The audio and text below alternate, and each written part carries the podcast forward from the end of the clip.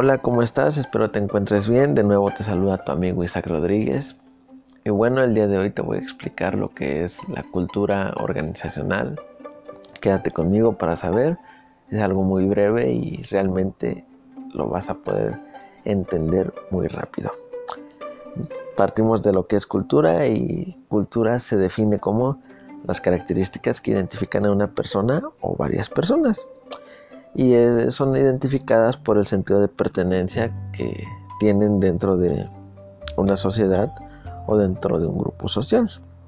Y bueno, la cultura organizacional no es la excepción, es prácticamente lo mismo. Y la cultura organizacional son las características similares que comparten en una organización todos los que la, la forman, es decir, todos los que trabajan en ello.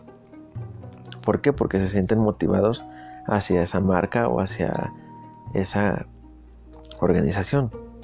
Un ejemplo breve eh, son los colegios cristianos o incluso los colegios de los judíos.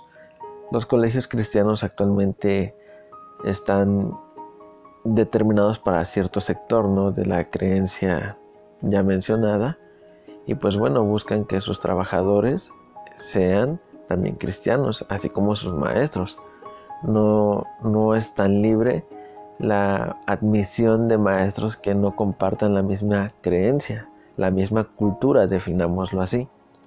En el caso de los judíos, predomina mucho su cultura y pues bueno, ellos mantienen esos lineamientos porque la cultura de ellos es muy fuerte y se basa mucho en los principios de, de amor, de respeto, pero sobre todo de calidad.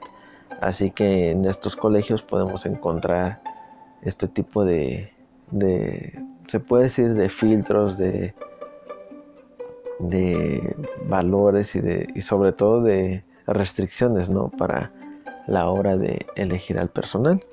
Y bueno, en los cristianos tal vez no es tan rígido, pero bueno, si se cuida más el aspecto moral y el aspecto pues sobre todo del comportamiento ¿no? dentro del maestro y dentro de los alumnos, porque en las escuelas públicas encontramos que hay, todo, hay una diversidad de culturas, ¿no? Puede que haya un maestro cristiano, puede que haya uno que no, y un sinfín, ¿no? Que tienen diferentes creencias. Y como la escuela pública no te delimita o no te enseña que solo hay una cultura, pues entendemos que la cultura organizacional suele ser débil, porque no está basada sobre, una, sobre un lineamiento que te diga cómo debe de ser lo que tienes que hacer.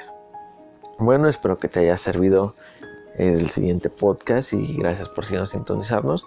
En la siguiente sesión hablaremos un poco más de lo que es la cultura organizacional y sobre todo también el clima organizacional. Quédate con nosotros para conocer más. Muchas gracias y buen día.